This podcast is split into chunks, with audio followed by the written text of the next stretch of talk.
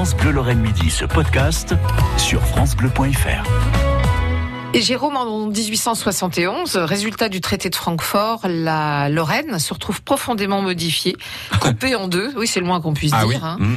Euh, Il y a toute une partie euh, qui est maintenant la Moselle, mais à l'époque c'était plus compliqué que ça, qui se retrouve annexée à, à la Prusse, c'est ça? C'est ça, on est coupé en deux et euh, la moitié de, enfin on va dire un gros tiers plutôt, hein, de, de la Lorraine est rattaché, euh, enfin est, euh, est donné, euh, on peut le dire à, à l'Allemagne puisque maintenant ça s'appelle l'Allemagne, hein, euh, puisque depuis le, le, le traité de Versailles euh, célébré en grande pompe dans la galerie des glaces de Versailles, ce qui a vraiment fait mal aux Français d'ailleurs à l'époque, euh, il y a donc un nouveau pays qui regroupe notamment la Prusse qui est le plus gros morceau, mais aussi tous les anciens, euh, euh, comment dirais-je, euh, pays du Saint-Empire romain germanique, on va dire tous les pays de langue allemande, sauf l'Autriche, si je résume un peu, euh, notamment la Bavière, enfin des gros morceaux hein, quand même. Donc c'est un nouveau pays avec euh, qui donc qui est donc un empire, euh, l'empire euh, l'empire allemand euh, et qui est confié donc euh, euh, au roi de, de Prusse. Et donc les les euh, Bismarck a, a trouvé dans des grimoires, enfin on trouve tout ce qu'on veut hein, dans les grimoires,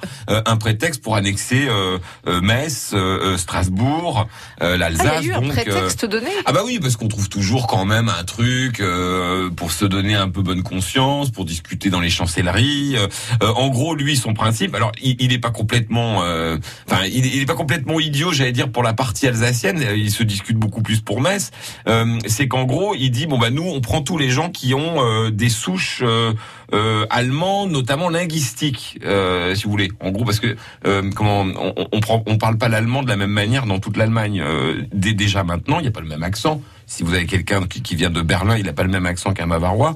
Bah, c'est un peu, euh, il se base donc là-dessus, euh, euh, Bismarck, en disant en gros, nous on prend tout ce qu'était euh, le Saint Empire. Alors, il aurait pu aller très très loin. hein. Ah ouais. D'ailleurs, on est même étonné qu'il n'ait pas demandé Verdun C'est ça euh, qui était aussi une terre du Saint-Empire. La Lorraine, c'est vrai, a dépendu du Saint-Empire, puisqu'on rappelle que euh, le tout premier duc de Lorraine tient euh, son duché, euh, fameux euh, Gérard d'Alsace, euh, tient son duché de l'empereur du Saint-Empire romain germanique. Bon, euh, mais enfin, tous ces gens-là sont français depuis euh, Mathusalem, puisque euh, rappelons que Metz, c'est 1552 ou 1648 si on, on prend la date légale ou la date euh, de conquête. Strasbourg, ça doit être euh, 1682, quelque chose comme ça. Donc c'est des gens qui sont français, archi français. La Marseillaise est née à Strasbourg, donc ça fait un choc à, tout le monde. Mais lui, il prend ses petits papiers en disant. Alors on a déjà des préambules, des hum, précédents, pardon. Il y en a un qui est très marquant et qui ressemble beaucoup à ce qui nous est arrivé, c'est le partage de la Pologne au XVIIIe siècle. Euh, les euh, les trois voisins de la Pologne vont la bouffer.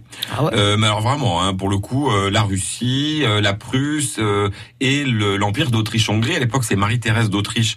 Et d'ailleurs, son mari est un Lorrain, rappelons-le, hein, François-Étienne de Lorraine, qui est devenu François Ier d'Autriche.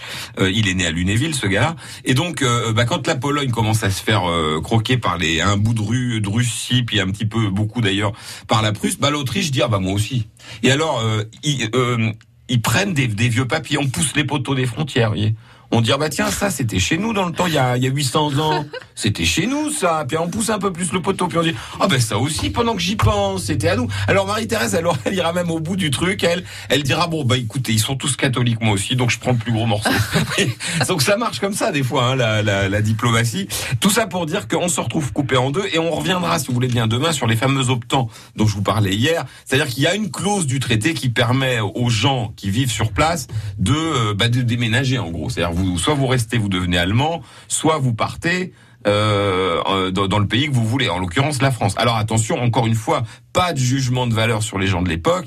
Ceux qui restent, bah, ce sont ceux qui peuvent pas partir, soit parce qu'ils sont paysans, ils ont une terre, soit parce qu'ils Oui, sont ouvriers, ils, ont un boulot. Ceux qui partent sont les plus riches, et ça va enrichir beaucoup de villes lorraines. On le verra tout demain. J'ai une question, mais vous n'êtes pas Mhm. obligé d'y répondre tout de suite. Est-ce qu'à un quelconque moment, les politiques ont imaginé le traumatisme que ça pouvait faire vivre aux populations? Oui, bien sûr, mais en même temps, ils n'ont pas eu trop le choix. En tout cas, côté français, ils n'ont pas eu trop le choix. hein. On rappelle quand même qu'on s'est pris une déculottée, hein, six mois de guerre pour euh, pour perdre, mais alors vraiment bien perdre. hein. On revoit ça demain. Oui, on voit ça demain.